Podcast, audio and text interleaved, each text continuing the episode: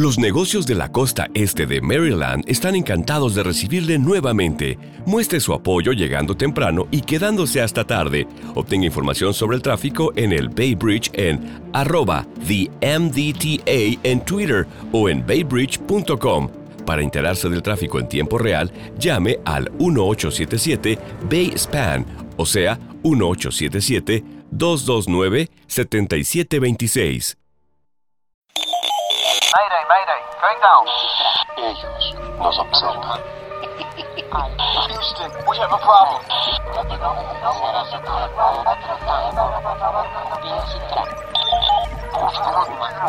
Archivos Enigma, Honduras. Es hora de los archivos Enigma.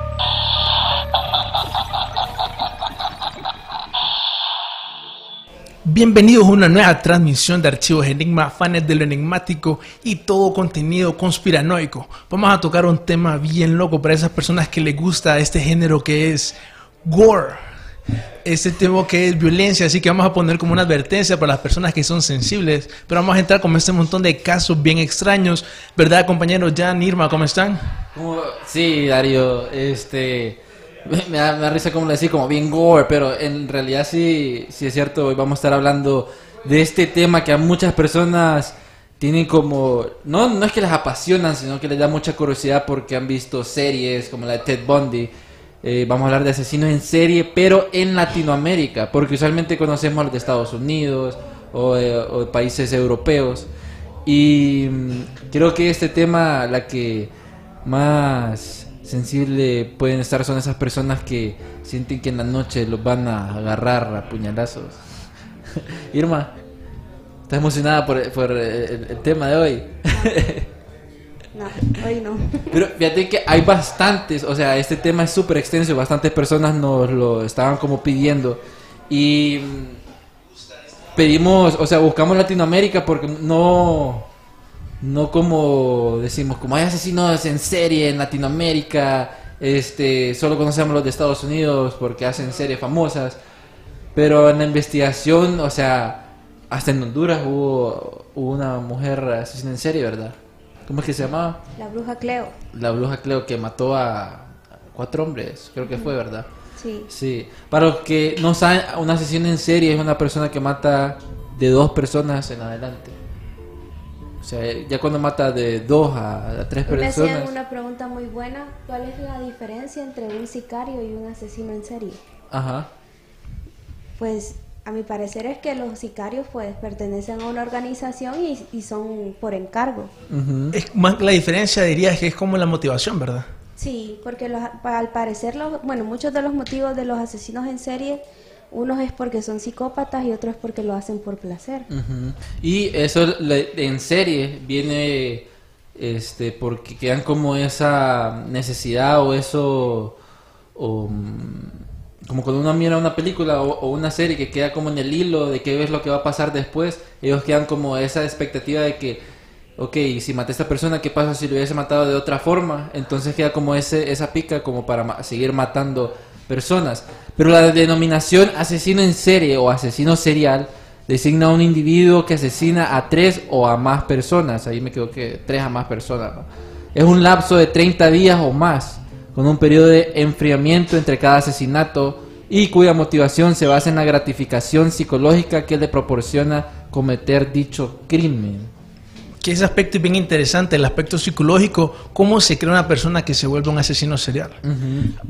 Hay- Sí, sí. Hay un montón de información así, eh, o sea, más que todo de psicológica, ¿verdad? Análisis de psicópatas. Está, por ejemplo, según Robert Ressler, dice que todos los asesinos seriales concuerdan en el hecho de tener antecedentes de violencia en la infancia. Eso es bien común en las historias de, de esas personas.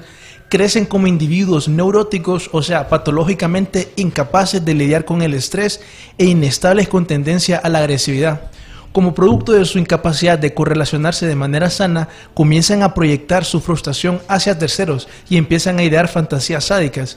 El primer homicidio es producto de un evento estresante y se conoce al evento como detonante. El individuo, al verse incapacitado para lidiar con el estrés, explota y se desinhibe, dando riendas sueltas a sus previas fantasías. Esto lo que demuestra es que obviamente un asesino serial es una persona premeditada, las cosas, por decirlo así, las hace ya, eh, ya las pensó anteriormente. Y, o sea, lo que dicen es que por lo general cuando inicia una, un- la- por decirlo así, eh, la trayectoria de un asesino serial, siempre hay un evento que es el detonante, que se le llama, ¿no? que, que es cuando él pues, pasa un evento que él no se puede controlar y después como que empieza a agarrarle gusto a matar a las personas. Sí, que de hecho esto se puede mirar como en la serie de Netflix que se llama Mindhunter, en donde este agente del FBI empieza a entrevistar a aquel montón de asesinos en serie para ver si el asesino en serie este nacía o se creaba. Entonces miraban de que muchos de ellos nacían con esos problemas psicológicos o problemas de esquizo- de esquizofrenia y decían de que tenían otras personalidades o que el diablo les hablaba Sí, y empezaron a matar gente. Muchos, muchos de estos eh, casos dicen que, que los que hay voces que los dirigen a hacer estos actos. Sí, que al final decían que eran como tipo de mesías. Se llama hablar- dar ejemplos de personas que decían, no, yo literalmente estoy haciendo el plan divino de Dios al matar a estas personas. Y por eso decían, yo mato prostitutas, eh, homosexuales y cosas así. Ujú. Y fíjate que hay un, o sea, en la investigación que hicimos hay una lista tremenda por países de asesinos en, eh, en serie que a mí la que más me sorprendió y ya vamos a hablar de eso fueron las hermanas Poki, ¿cómo que se llaman? Las hermanas las Po- Poquianchis. Las Poquianchis eran eh, cuatro hermanas este, religiosas ahí en México que su historia En Guanajuato. Sí, de Guanajuato por ahí, este, por el, Salto en Jalisco.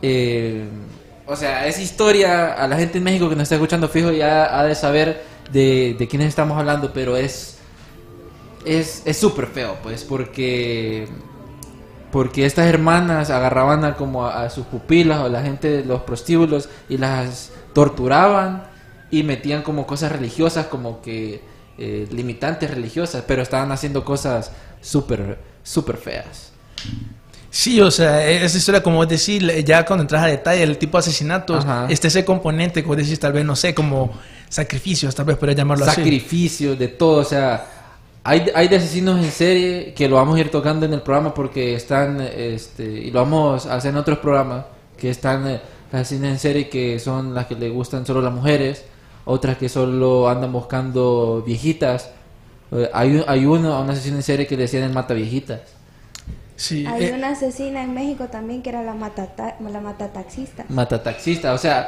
hay tanta eh, tanta categoría que creo que si hacemos eh, una lista o varios episodios no terminaríamos aquí Y lo cierto es que analizar la psicología de por qué la víctima, por qué un- un- una sesión en serie elige la víctima es importante. Por ejemplo, en ese caso, como mencionaba, de las Poquianchis, eh, es curioso porque ellas operaron en 1945 y, y en 1964. Ellas por alguna razón decidían matar solo prostitutas, o en su mayoría prostitutas, y lo curioso es que ellas eran dueñas de burdeles. Entonces es curioso, pues, pues decir, pucha, están matando como personas que literalmente Sí. trabajan con ellas. De hecho, est- estas cuatro hermanas, este, los nombres son eh, Delfina González Valenzuela, que era la líder, eh, o sea, María de Jesús González Valenzuela, María del Carmen, María Luisa Eva Valenzuela, que mm, falleció, ella fallece en, en Guanajuato, México.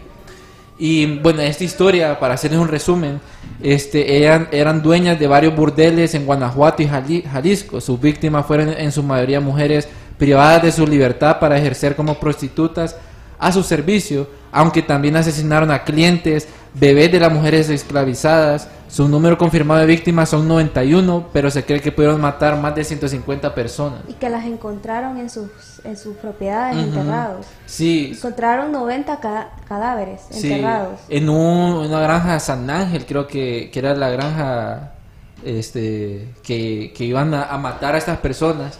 Y lo súper raro de todo esto, o sea, ellas venían como de una casa este, que metían como cosas religiosas. Entonces, eh, cuando yo leía, y esto es súper súper raro, era de que no dejaban que las pupilas o las mujeres eh, que están en los prostíbulos tuvieran estos actos lésbicos este, frente de los clientes porque si no porque decían que eran pecado que no podían tener eh, no podían besar porque decían que era pecado pero podían hacer las demás cosas y que ellas las miraban a través de un eh, orificio para inspeccionarlas y mirar todo lo que hacían para ver si cometían actos actos pecadores Y cuando las encontraban, este, las ponían en, las torturaban, les, les ponían como estos marcas de hierro, eh, las golpeaban eh, porque habían eh, roto esa regla. O sea, imagínate, o sea, lleva un fanatismo religioso mixeado con sadismo y, y locura.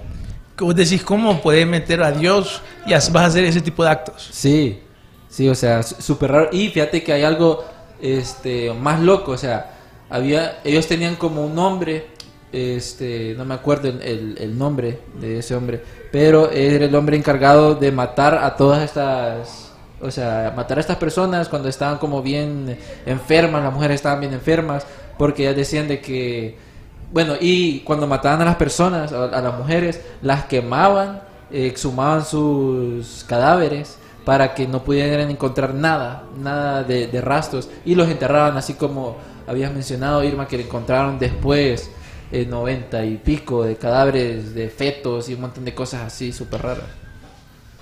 O imagínate, o sea, y aparte de eso, o sea, no solo torturaban a sus esclavas, pues, sino también como parte de la locura o de hacer que lo que tenían practicaban zoofilia. Zoofilia es este acto donde el ser humano practica este el coito o, o lo hace con un animal pues entonces uno de los casos de una de las de las hermanas de las Poquianchi de que lo hacía con un, un perro salchicha.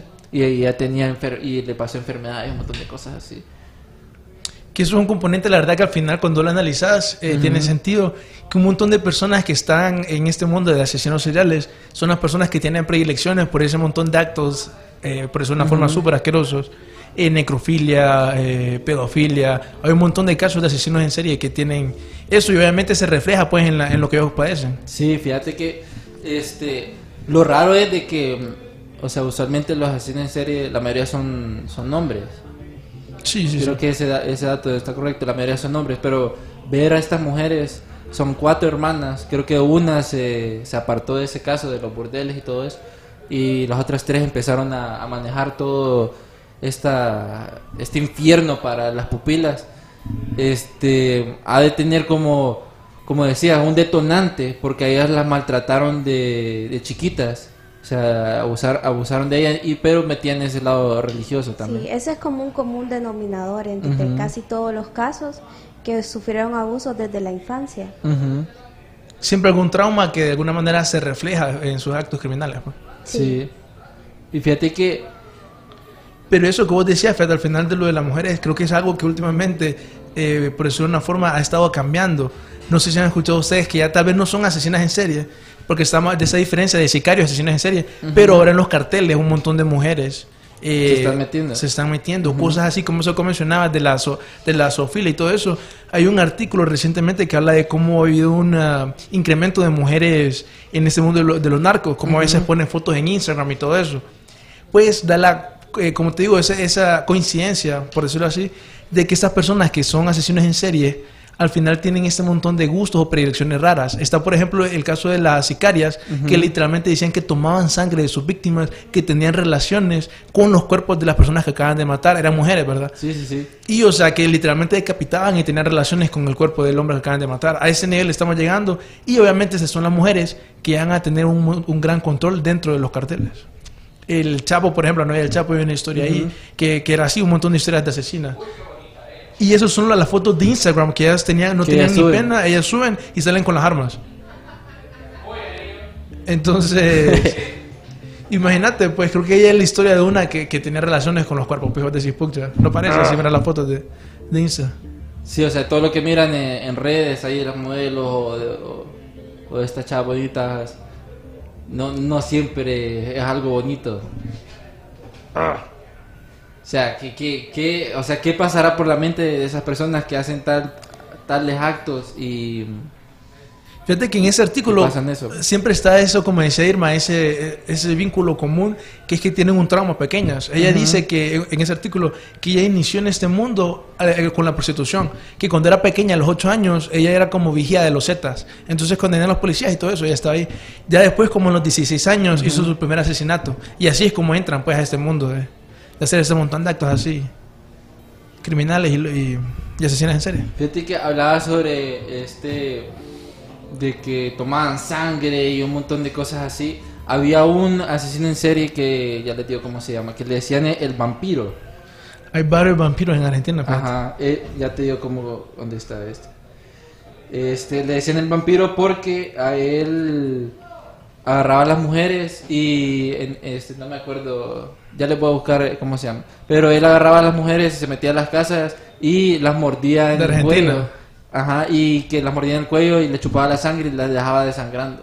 Creo que estás hablando de Florencio Fernández, que era conocido como el vampiro de Argentina, que en la, década, en la década de los 50 sufría delirios, los cuales le hacían creer que era vampiro, lo que le llevó a asesinar 15 mujeres, succionándoles la yugular a mordiscos. Se dice que beber sangre le provocaba orgasmos y su modus operandi consistía en seguir a las víctimas para luego entrar a sus casas. Lo arrestaron a la edad de los 25 años viviendo en una cueva oscura, ya que sufría de fotofobia. O sea que él decía que era sensible a la luz A la solar. luz, Por eso en la- solo en la noche atacaba y decían el vampiro. O sea, imagínate. No, y eso, locura. y eso es bien común. Ese, esas personas que creen que la sangre de alguna forma les va a dar como poderes, por decirlo así. Está también el caso del vampiro en México. eh, Magdalena Solís, que era una mujer, era conocida como la gran sacerdocista, sacer- sacerdocista de sangre. Contanos. Sí, que esta se trató de una mujer, una asesina en serie, fanática religiosa, líder de una secta y criminal sexual. Porque siempre meten lo sexual en...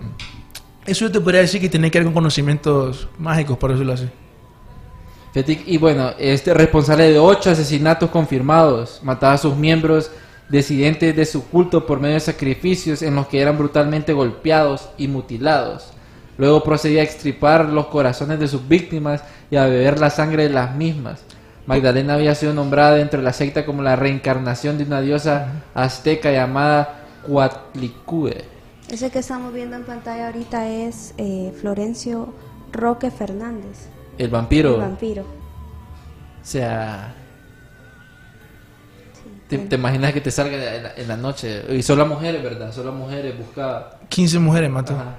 Y eh, él entraba por las ventanas porque en ese tiempo había mucho calor, entonces las personas dejaban las puertas abiertas, las ventanas abiertas, y él aprovechaba en, en- en la noche.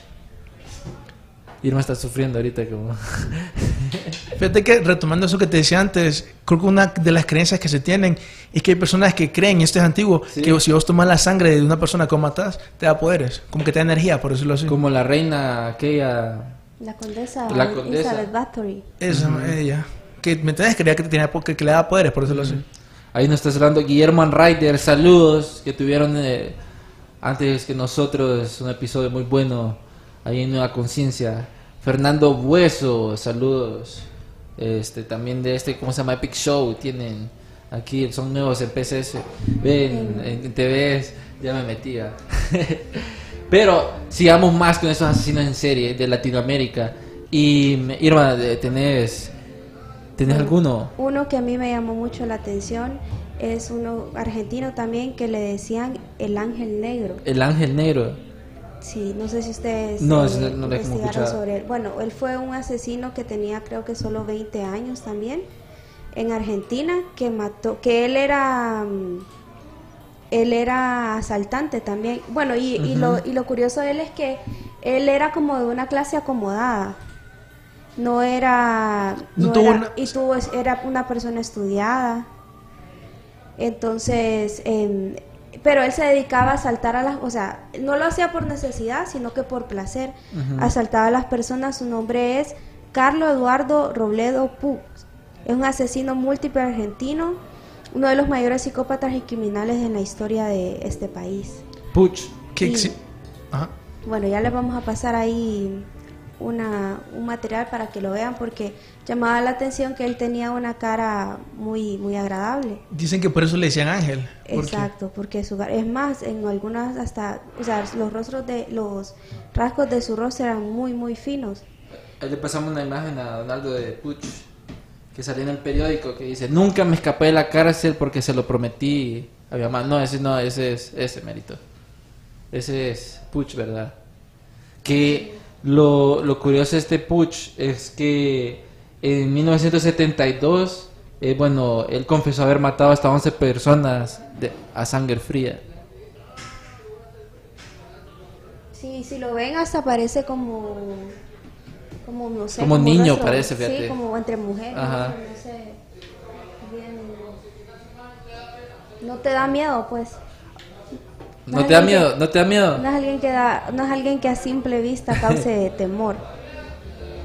Ahí tenemos al ángel, al ángel negro, el ángel de la muerte, casi como, ¿cómo se llama este científico? De- Mengele. Mengele. O sea, hay mucha información, este, cuando ustedes investigan, fue el, bueno, fue el mayor asesino en serie en, en Argentina. Los argentinos nos pueden confirmar ahí si nos están escuchando en Spotify. Ahí nos comentan, nos mandan mensajes ahí a las redes sociales si tienen más información. Pero aquí lo curioso es que no hay edad, o sea, cuando cuando empieza o hay un detonante para hacer una asesino en serie. O sea, puede ser desde el desde chiquito te pu- pudiste tener como una vida bien tranquila, pero hubo algo en tu vida donde detonó tal impacto que empezaste como a tener esta sed de, sangre, pues. Eh, creo que mm, ahí es al- algo importante donde la psicología entra, donde este el porqué de las cosas. De hecho, hay un hay un examen que le hacen a los asesinos en serie o a estas personas eh, que, que tienen eh, que empiezan a matar a gente y el examen es este.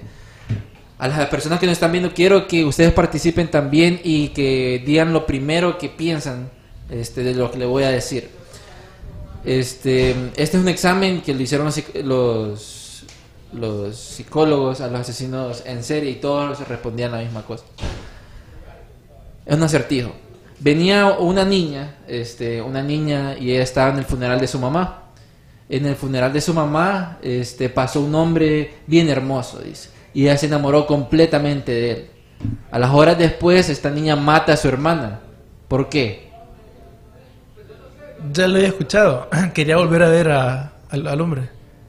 Pero ese ya lo había escuchado. Sí, sí, ya lo había escuchado. ¿Y vos? No, ya nos dijo la respuesta. Bueno, eso es lo que eso es lo que decían todos los asesinos, la mayoría de los asesinos en serie decían eso porque quería volver a ver a ese hombre en un funeral, por eso que mató a la hermana.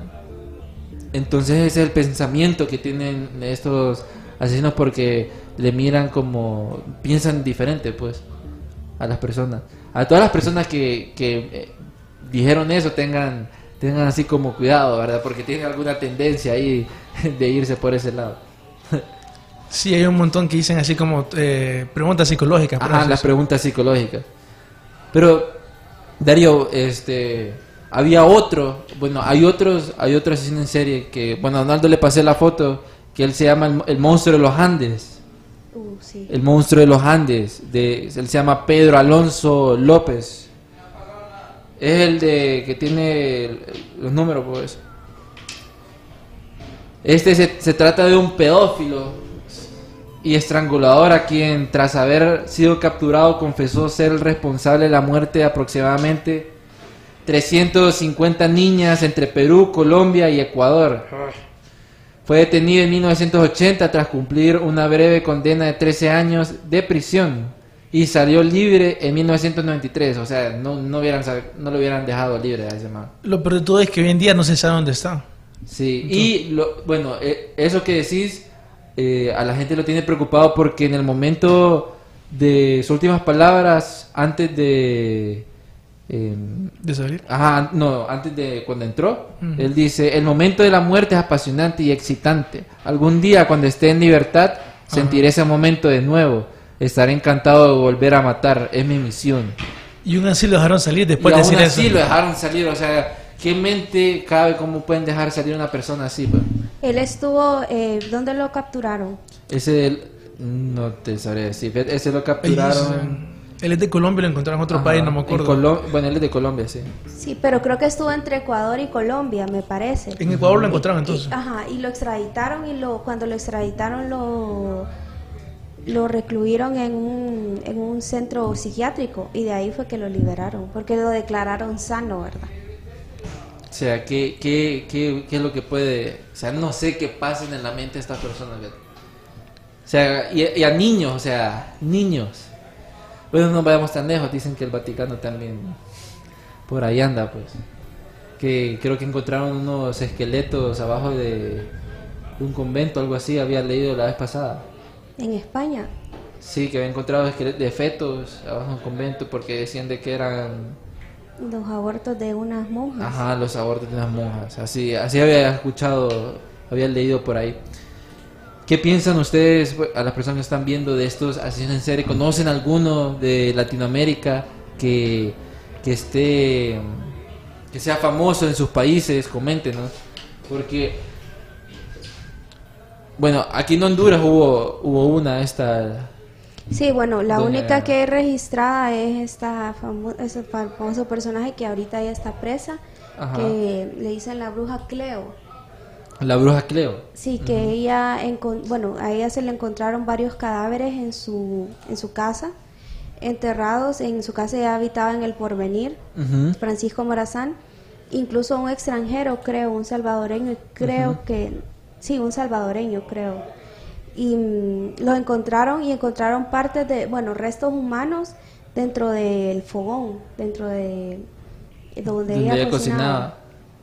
Entre los leños de, de madera ahí habían restos humanos. Como posible brujería podría estar haciendo con los Sí, cuerpos. probablemente. Mencionabas eso, Darío, de que, que el- los niños y el acto de, de hacerlo con, eh, con cadáveres o con, con animales trae algo, algo mágico. No exactamente así, sino que, bueno, sí, en, te- en teoría digamos, podemos decirlo así, pero más que todo tiene que ver, por ejemplo, digamos, el aspecto de la sangre. O sea, va, te voy a dar un ejemplo. Está el caso del caníbal de Venezuela, Durán Gel Vargas, conocido como el primer asesino en serie de Venezuela, o por lo menos el que más atrajo la atención de la prensa. Este hombre vivía en la calle donde cazaba víctimas a quienes descuartizaba, cocinaba y comía, dejando a un lado los pies, manos y cabezas. Específicamente esta parte en donde él dejaba al lado los pies, manos y cabezas. Esto no es que yo conozco mucho, pero he visto muchos casos en donde personas con motivos de ritualísticos dicen como que yo ah, soy un caníbal, pero lo que hago es que empiezo comi- comiéndome el órgano reproductor. Esa es como mi creencia y obviamente eso representa algo en el mundo de la, de la, del sacrificio, pues ritual. Entonces así empieza y por eso es que él decía que también no comía lo- lo- las pies, las manos y la cabeza, no me acuerdo la razón. Y, y al final dijo que la carne del hombre sabía mejor que la mujer, eso es curioso. Sí, eso, eso. Eh, decía que sa- la, car- la carne del hombre sabía cochino salado. Entonces, sí, o sea, al final son como un montón de esas creencias eh, que tienen un componente ritualístico y que digamos que lo ritualístico es como lo que le da el aspecto mágico, pero no es como que eso en re- eh, por sí es mágico. Eso que estamos viendo ahí son eh, la última pena de muerte que se, que se ejecutó en, en Chile. Fue un par de hombres llamados los psicópatas de Viña del Mar. Este caso fue el último que se sentenció con pena de muerte en, en Chile. Ellos asesinaron, ya te digo el dato de... Pero eh, ellos son los, los asesinos más famosos de, de Chile. O sea, los psicópatas de, de Viña del Mar. Sí, Desde que este hay bastantes, o sea, en en bueno, no bastante, ¿verdad? sino en toda Latinoamérica hay bastantes asesinos series que no han sido descubiertos. Eso es un dato importante, pues, o sea, que se han salido con la suya. Y posiblemente hay unos que se han salido con la suya y hayan matado más que... El que- asesino del zodiaco. Eso uno dicen. Ese es uno. Fíjate que Fíjate que ahorita nos comenta Mauricio Fiallos, dice, Ajá. excelente programa. Ted Bundy fue de los peores, pero una pregunta, ¿tomarían a Manson Buying a home can feel like navigating uncharted waters. Redfin agents can help. They'll answer your questions with honest advice so you know exactly what you're getting into. They'll also help you tour as many homes as you want and show you what it takes to make a winning offer. With a Redfin agent on your side, you can sail straight to your dream home. Local expertise from Redfin. That's real estate done right. Tour subject to property and agent availability. Virginia Office Falls Church, VA 844 759 7732. Los negocios de la costa este de Maryland están encantados de recibirle nuevamente. Muestre su apoyo llegando temprano y quedándose hasta tarde. Obtenga información sobre el tráfico en el Bay Bridge en arroba the MDTA en Twitter o en baybridge.com. Para enterarse del tráfico en tiempo real, llame al 1877 Bay Span, o sea, 1877 229-7726. Como asesina en serie por su influencia. Qué buena pregunta esa. Muy buena, fíjate. Porque se dice que, se- que Marilyn Man- bueno, Manson, Charlie Manson, Charles Manson, este, no mató a nadie. Así dicen. Que es un Que orden, él ¿no? solo daba órdenes. No sé qué opina, qué opina vos. Eso sí, lo hace diferente, creo yo, fíjate. Como él no lo hace de primera mano, puede ser, tal vez. No sé qué opináis, Irma, tal vez. El hecho, bueno, no sé, ¿cómo es el que da las órdenes? Fíjate, bueno, yo creo que, no sé si él es, bueno, es que eso es para otro episodio porque solo en Estados Unidos son un montón de casos. Pero sí, el caso de Charles Manson es uno de los, creo que es el asesino en serie, uno de los más conocidos en la historia. Y incluso él, bueno, una de las cosas que, que le llama la atención, por ejemplo, a mi hermano, es que él era muy buen músico. Él hacía muy buenas canciones. Entonces era, no sé, su personalidad es, es totalmente psicópata. o No, no, no veo la forma en la cual entenderlo. No, No- sé en qué categoría ponerlo, la verdad. Sí, porque yo no conozco nada como en su infancia, como que para poder justificar por qué se convirtió en un psicópata. No conozco, honestamente. Pero creo que él, sí, sí, respondiendo a la pregunta que hace Mauricio, este, ahorita pensando así que haría como un asesino en serie porque se relaciona mucho como las hermanas Poquianchi que le decían a otro que matara.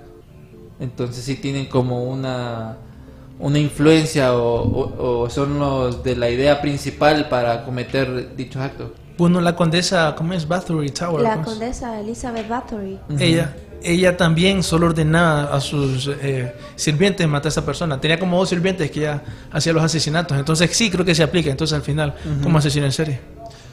Este, fíjate que hay, bueno, sería bueno en el próximo, bueno, hablaba del zodíaco, del zodíaco, que ese es uno que actualmente está abierto ese ese caso en Estados Unidos. Lo han cerrado y lo han vuelto a abrir y han hecho películas de eso y un montón de, un montón de cosas. Pero la codificación y el, el nivel de complejidad es increíble. Trump dijo que el papá de Ted Cruz era el asesino Zodiaco. Sí, hombre. bueno, que bueno, y que me había dicho que no, que era el que estaba con John F. Kennedy, no había dicho eso. Que sí, que había matado a Que era Kennedy. amigo de Que había ayudado a planear el asesinato de Kennedy, creo. ajá, que era amigo de este Harvey Lee Oswald. Algo así había dicho Ujú. también. Pero sí ese caso este Mauricio es vamos a tener un especial de los de Estados Unidos porque hay demasiada información de ellos y también de Latinoamérica, pero de ellos son como los más famosos por así decirlo y que se han comercializado bastante este en películas, en, en series. Creo que ¿cuál es la serie que todo el mundo decía You, creo que es este Sí, You. que era un asesino Sí, un stalker. asesino. Ajá, un stalker asesino y que todo el mundo, ay, sí, qué lindo, qué, qué". Y en la realidad sí hay asesinos en serie que tiene su, su físico, atrae a las mujeres y hay otros de que se enamoran de su... ¿Cómo que se llama eso? El que- síndrome de Estocolmo. El síndrome de Estocolmo, que se enamoran de las personas que... De su la- captor, sí. De su captor. O sea, ya ha pasado, pues, o sea, son, son problemas que, que hay. Ahí, ¿ustedes qué piensan? Bueno, les hablaba sobre la edad. Este, ¿Piensa que hay asesinos en serie niños? O sea, que empiezan a matar desde temprana edad. Creo que es poquito, pero vaya, digamos que están como los que están relacionados a las maras. Por Ajá. eso decirlo sicarios. Y, pero asesinos así, psicópatas, sí hay, pero conozco muy pocos. Fíjate que hay uno que se llama El Niño del Terror, eh, Juan Fernando Hermosa. Ya les voy a... El Niño del Terror, para, para, que, lo- para que puedan ver quién es él. Ya le voy a pasar una imagen aquí a Donaldo. Y es que este una- es un- fue un adoles- adolescente pandillero. Espérame. De México, ¿verdad? Sí, de, no, de Ecuador. De Ecuador. Eh, sí, de Ecuador. Un, un adolescente pandillero que, can- que con tan solo 15 años de edad fue el responsable de alrededor de 22 asesinatos en el 92, mayoritariamente de taxistas y homosexuales. Fue atrapado por la policía, condenado a cuatro años de prisión y a un mes de su liberación fue asesinado con un tiro a la cabeza. O sea, de 15 años ya empezás a tener esto, esta mentalidad. Ahí le mandé la foto a Donaldo, ahí donde está haciendo la entrevista. Es- él es el niño del terror, Juan Fernando Hermosa. Sí, no, es cara de a saber qué es lo que anda pensando, ¿verdad? Pero taxista y homosexuales. O sea, ya, ya tuvimos pedófilos, ya tuvimos personas vampiros. O sea, hay una cantidad increíble. Eso, so, ¿cómo serían? Zoofílicos. So- zoofílicos. Y fíjate que eso que decía Arnaldo es bien común, que empiezan a abusar las drogas y el alcohol de una temprana edad. Fíjate que yo recuerdo una vez que eh, alguien intentó meterse a mi casa y era un adolescente, me imagino que algún pandillero, que eh, no sé, pero bueno, mi papá lo encontró en el patio, no sé si andaba escapando de alguien o qué, pero mi papá lo encontró en el patio y yo recuerdo que el, el muchacho ese estaba exageradamente drogado. O sea que como que estas personas también acuden a estos fármacos para, mm, para agarrar valor y hacer las cosas. Ah, sí, fíjate, recuerdo el caso, ahorita no recuerdo quién, que le echó la culpa a la cocaína, que dice que si no hubiera sido por la cocaína, Sí. él no hubiera podido matar, a- iniciado en este mundo de, de asesino en serie. Sí, Entonces, esa, ese es un encuentro que yo tuve cercano. Me acuerdo que esa persona estaba, estaba ebrio, creo que estaba drogado, eh, para tomar el valor de, de hacer estas acciones, pues.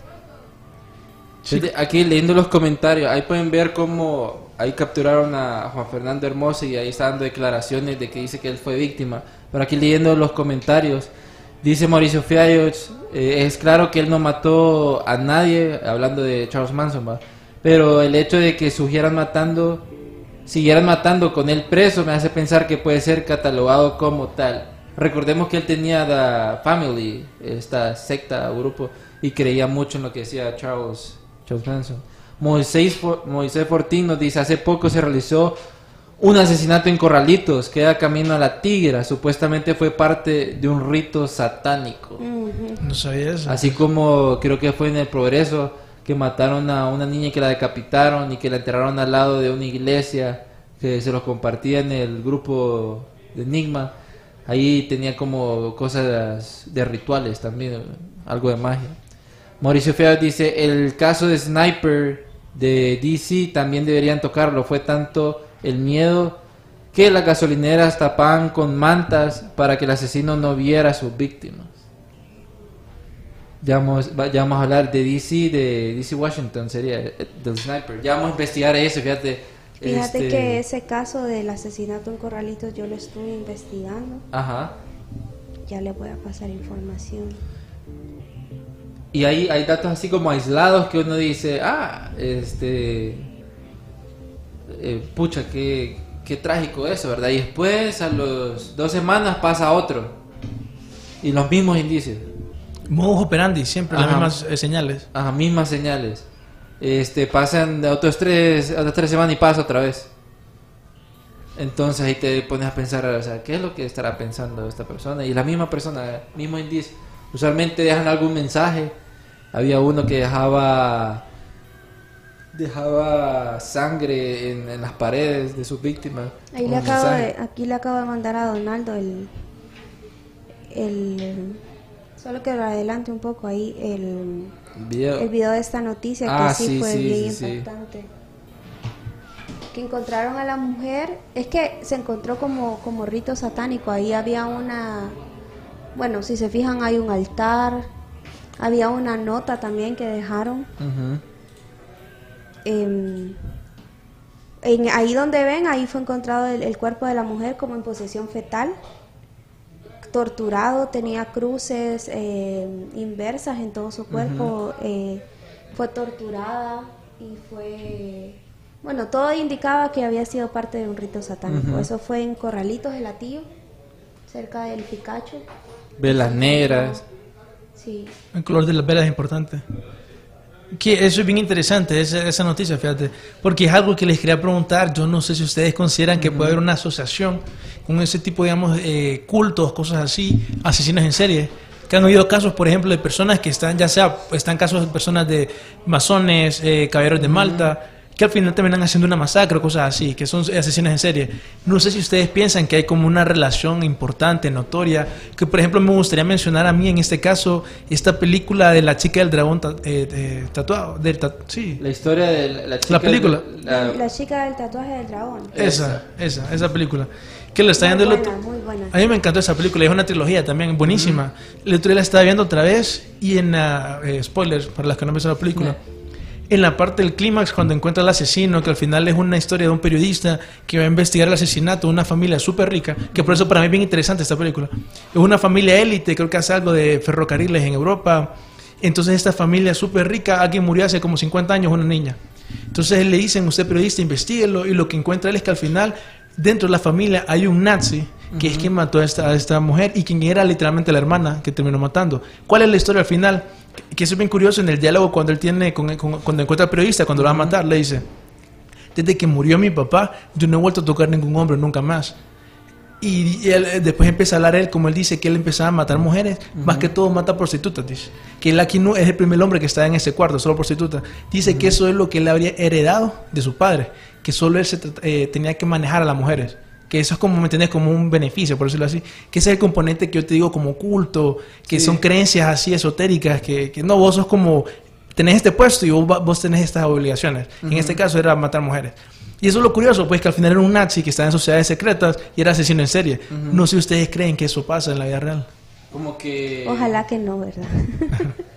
Tengo que- miedo. Yo ya no voy a dormir el día de hoy. Pero sí, o sea, viendo todas estas cosas, pienso que sí puede haber una posibilidad que, que pase que, que pase eso, pues. Hubo, por ejemplo, en Noruega una persona que mató como 80 personas, que era, Ajá. no recuerdo si masón o de Caballeros de Malta. Eso fue en Noruega, mató como a 30 personas. Entonces, esa es una conexión, pues que al final vos decís que él estaba como incitando una guerra racial. Entonces, eso es como curioso, pienso yo. Yo sí creo que hay una relación ahí. Sí, tal vez pueden utilizar como estos asesinos, eh, utilizarlos para los bienes de, de estos grupos Y- grupos secretos también. Em, los más, los, eh, los shooters, más shooters, ¿serán considerados asesinos en serie o ya esa es otra categoría ya Mm. asesino en masa? Creo que esa sería como ya otra categoría porque el asesino en serie actúa, bueno es que no sé. Y creo que en serie, está la, o sea, que tiene que ser repetido más de una vez. Como, ese solo pasa una vez, creo que no. Pero no, No, no sé. ¿verdad? Solo si hace un mass shooting y sale libre Y sigue sé. haciéndolo. y sigue haciéndolo. Sería más o menos como que tire un eh, gas eh, tóxico y mate a un montón de personas y es, vaya libre y después vaya a otro lugar y haga lo mismo. Ahí lo considerarían asesino en serie. pues. Y ahí lo empiezan a buscar y después lo agarran. Hablando, hablando a todas las personas que están viendo, ya son Daniel Sevilla, unidos, saludos. Este, estamos hablando de asesino en serie de Latinoamérica. Hay uno, este asesino en serie, que él se llamaba, y fue el primer asesino en serie registrado en México. Él se llamaba El Chalequero. Su nombre era Francisco Guerrero Pérez. Fue el primer asesino en serie del que se tiene registro en México y curiosamente fue durante la misma época que Jack el Destripador, que es eh, de Londres, ¿verdad? Eh, también cometía sus crímenes, crímenes entre 1880 y 1908. Le voy a pasar una imagen este, porque a Donaldo para que puedan visualizar cómo él mataba a las mujeres.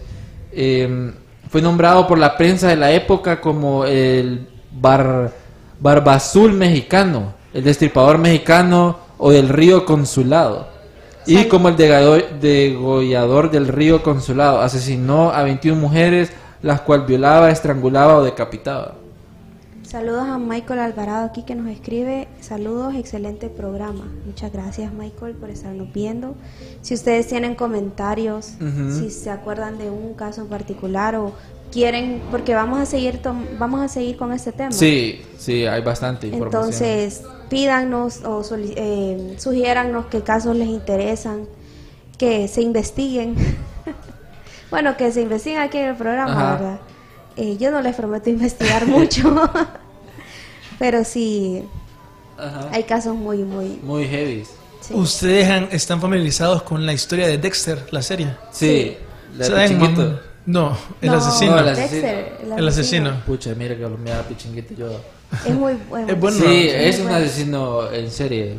Le saben más o menos que la historia es que él como que mataba personas malas. Entonces eso Ajá. es como lo interesante de la, de la historia, porque es como la parte moral, pues. No sé si ustedes han escuchado historias de Dexter de la vida real y qué opinan, pues, como una persona que mata solo asesinos, personas malas, por decirlo así. Como que el justiciero, decimos. Es bien raro porque al final las historias en la vida real nunca es así. Obviamente siempre tienen, está por ejemplo el caso de Pedro Rodríguez, que era de Brasil, fue un asesino de criminales que mató a 70 personas, eh, pero él dice que él mataba a personas que eran malas o personas que le habían hecho algo mal a él.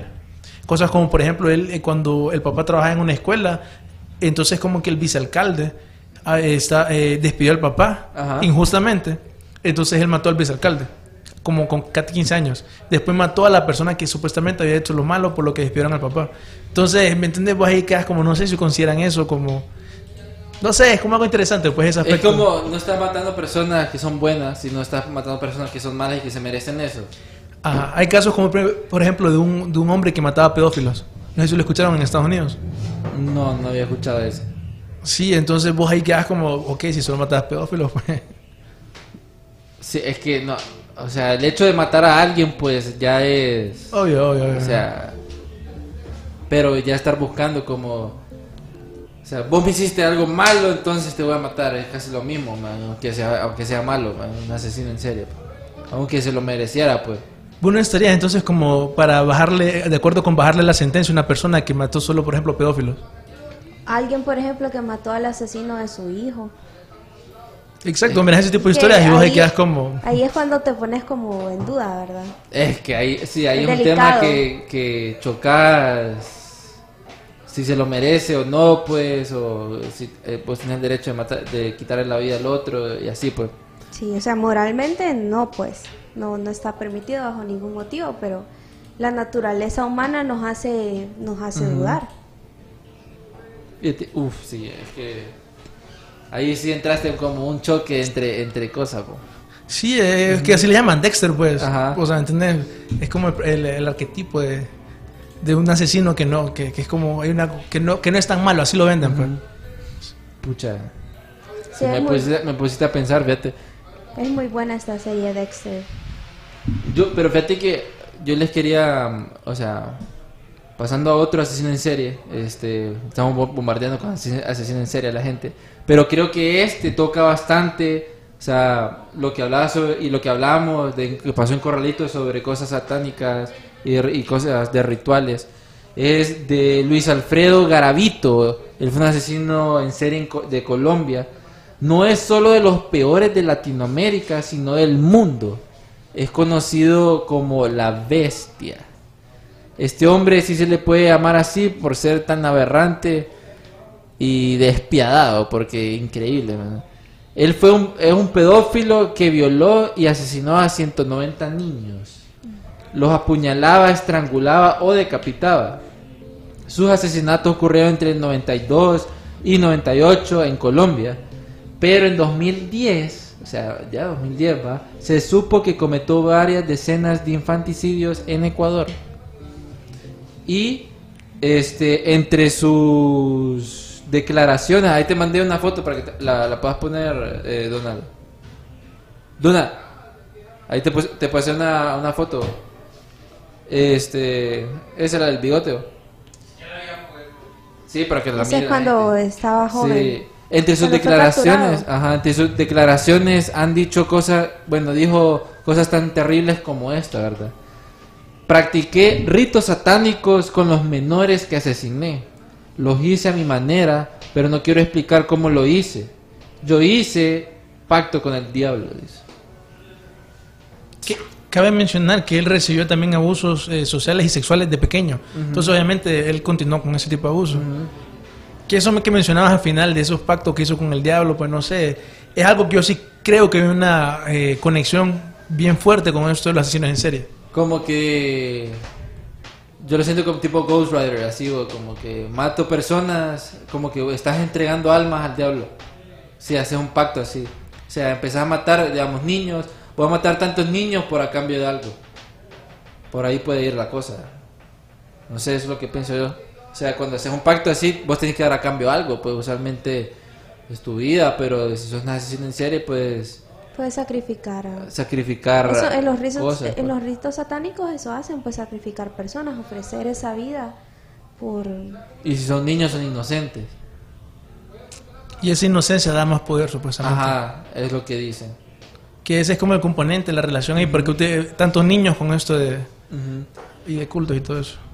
Qué, qué, qué heavy, qué heavy. Solo de Latinoamérica, ¿verdad? Ya no- si nos metemos más a rollo, si hacemos uno solo de, pe- de pedofilia, eso va a ser...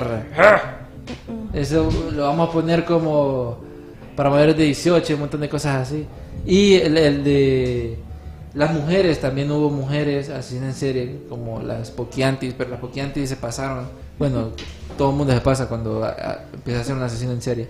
Pero hay, hay tantos casos de que, como el de este, el monstruo de los Andes, o sea, igual, bebé, hay, o sea, cuando uno los lee, o- se le revuelve el estómago a veces. Que yo creo que en ese tema que estamos tocando ahorita de cultos y cosas así, sacrificios, que ahí es donde entra esto, por ejemplo, como de Pizzagate, todo eso, que es donde yo siempre, bueno, yo he escuchado rumores Sí, y sí, he visto sí. pequeños pedazos de información de conexiones entre asesinos en serie y personas fa- importantes, famosas. Ted Bundy era una persona que tenía un montón de conexiones, por ejemplo, así con personas famosas. No recuerdo exactamente, pero recuerdo que Ted Bundy era uno. Entonces, no sé qué opinan ahí de nuevo de Charles eso. Manson también. Charles Manson también, obviamente, en Hollywood un en montón. Hollywood, sí. Sí, entonces, eh, por ejemplo, en este caso que vos estabas mencionando, el de Luis Alfredo Garavito, con las cosas que él decía, no me cuesta pensar que él tenía, obviamente él lo hacía con otras personas, pues, Sí, sí, no sí. solo él. Entonces, a ver, tal vez son personas de poder o, o tal vez no, pues, pero. Con este de, de Pixar, ¿vos crees que haya como alguna influencia ahí?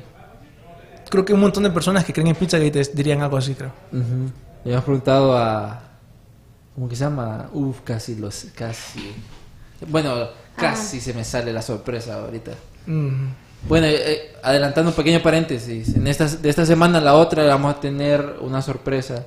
Esperamos de que de esta semana a la otra vamos a tener una sorpresa de un invitado que tuvimos y que hablamos vía Skype, alguien súper importante en, en las criptomonedas y un montón de cosas así y que este dato la curioso entrevista se realizó totalmente en inglés. Sí, en inglés y después dimos unos comentarios en español. Este, muy seguido en Twitter, este, fan de, lo de las conspiraciones y un montón de cosas así y genio en informática. Entonces, ya no les voy a decir más, pero ahí van a ver este que vamos a tener vamos a- fue una entrevista rápida, ¿verdad, Darío? Pero buenísima, llena de mucha información. Llena de mucha información y de un montón de cosas que creo que va a ser bien interesante. Volviendo otra vez a- al tema, este, ¿cómo piensan ustedes de que dicen, creo que alguien me decía de que los asesinos en serie na- nacen siendo asesinos en serie porque yo no me puse a investigar más, pero decía que había leído en una mm, en un artículo que los asesinos en serie tenían como las mismas facciones. Y eso lo había leído también. Ajá, que tenían las mismas facciones, que eran como ojos eh, bien perdidos, la frente bien, bien grande, este, las facciones tenían un- una similitud en las facciones y que por ahí venía de que los asesinos en serie eran, o sea, nacían, nacían con, con esa sed de sangre. ¿Vos qué crees eso? No sé. ¿Qué opinan ustedes? Yo me voy más con el trauma, o sea, no creo que... Se hacen, yo también opino Sí, que se hacen, no que nacen. Se hacen por las circunstancias. pues. Pero, ¿qué opinan? Tal vez ustedes, esto lo he escuchado, algunas personas creen que vos, tu fisonomía, tu cara, vos- hay personas que creen que lo puedes cambiar. Eso lo hemos mencionado ahí en un episodio, que es una ciencia médica todo esto. Pero el punto es que hay personas que creen que cuando vos sos como una persona buena o sos una persona mala, se te nota físicamente. Se te nota en Entonces, cara. tal vez ahí es donde entramos a eso, pues, a lo que mencionabas ahorita. Sí, o sea, pero es que ahí está difícil, pues, porque estaría juzgando como Claro, La sí, o sea. por la apariencia, pues. No creo que ese sería un factor, o sea, puede ser que ese sea un factor si vos ves como la vida de la persona, pues, si anda en drogas, obvio que se le va a ver que anda ojeras y aquel montón de cosas y bien chupado, pues, puede ser. Pero hay de casos en casos. O sea, no creo que, no pienso que las Sí. facciones sean como, ok, este, este niño es frentón, es un asesino en serie. Tiene, es potencial este candidato a ser asesino en serie. Creo Sí. que más es, es ver Es más que todo la interpretación estadística, pues, porque, o sea, vos puedes decir una cosa, pero que no aplica después para el otro lado. Como decir, la mayoría de los violadores son hombres, pero no todos los hombres son violadores. Entonces es más o menos así, pues. Solo es como, es una verdad estadística pequeña. Y para, bueno, para toda la gente que está pendiente, ¿qué temas se vienen en los próximos programas? Bueno, ahorita vamos a ir con los asesinos en serie. El próximo programa será en, en Norteamérica. Sí, posiblemente vayamos como los asesinos en serie más famosos de por encima, Latinoamérica. porque cada, cada uno de estos eh, personajes, si nos ponemos a investigar a, pro- a, a A profundidad, eh, fíjate que antes de que se me olvide, había un caso también, creo que en, en Chile, que eran un par de enfermeros que ellos mataban, pero mataban a personas desahuciadas. Desahuciadas. Que al final, bueno, los capturaron y al final ellos fueron, eh, fueron, no fueron acusados porque por falta de pruebas. Entonces, pero ellos practicaban lo que se conoce como eutanasia, pero ilegalmente, pues, porque era gente que estaba desahuciada, utilizaban morfina, utilizaban agua para inyectarlos y, y acabar con la vida de los, de los enfermos de, del hospital en los que ellos trabajaban. Lo peor es que ellos pensaban que estaban haciendo algo bueno. Exacto, como decía. Imagínate, ese es otro tipo de, de perspectiva, pues. Personas que, para que ya no siga sufriendo, mejor que muera y que descanse en paz. No tanto que era una persona mala, sino para que cabe su sufrimiento ya. Sí, o sea, ahí No sé, pones- ahí también es otro tema. Pero también vamos a estar tocando esos temas, como los asesinos en serie más famosos de Estados Unidos. este, Ted Bundy. Ted Bundy, vamos a estar hablando de Ted Bundy. Charles Manson, el Yo no, yo no sé, Darío, Irma, no sé, eh, y las personas que nos están viendo, coméntenos, si hacemos, ¿qué piensan ustedes? Si hacemos a un especial de Ted Bundy o de o del, del Zodíaco. Creo que el Zodíaco sí podíamos hacer. Hay uno en particular que a mí sí me da hacer. mucho, mucho miedo. Que se Sí. llama El asesino de, de Poughkeepsie. de Poughkeepsie. Y, y me- eso es, es feo. Creo que Es feo porque se encontraron unas cintas de él, de cómo asesinaba Ajá. a la gente. ¿Cómo que se llama eso? De que esa cinta donde Para- secuestran las, chavas y, y las maltratan hasta matarlas. Hay una, un tipo de cinta y que las venden como película. No me Snuff films, ¿no? esa, esa, esa merita. Este, bueno, creo que lo que dice Donaldo es cierto. Vamos a hacer una encuesta ahí en Instagram para ver qué temas quieren, si, si hacemos un especial del Zodíaco o de Ted Bundy, a ver quién va a ganar este, en esa batalla, o los dos, pues. Entonces estén pendientes de nuestras redes y de la sorpresa que le tenemos. Y em, Ya vamos a cumplir un año. ya vamos a cumplir un año, también tenemos, vamos a dar, de esta la próxima semana vamos a estar dando noticias de lo que se viene para la gente de Honduras y también damos esa sorpresita a la gente que nos está escuchando desde afuera. Eh, por cierto, entre hoy y mañana ya van a estar todos los episodios de Spotify, hasta el último que tuvimos con María José, ¿verdad? Ahí lo vamos a estar subiendo para que lo escuchen mientras tripean en el carro. Y mm, ya saben, no juzguen a las personas por su físico, pueden ser asesinos en serie y no saben. Y a los que están en el trabajo ahí no los molesten mucho si están muy callados. bueno amigos, esto, esto fue Archivos Enigma y nos estamos viendo en el próximo episodio especial de Asesinos en Serie. Chequeamos, nos chequeamos al rato.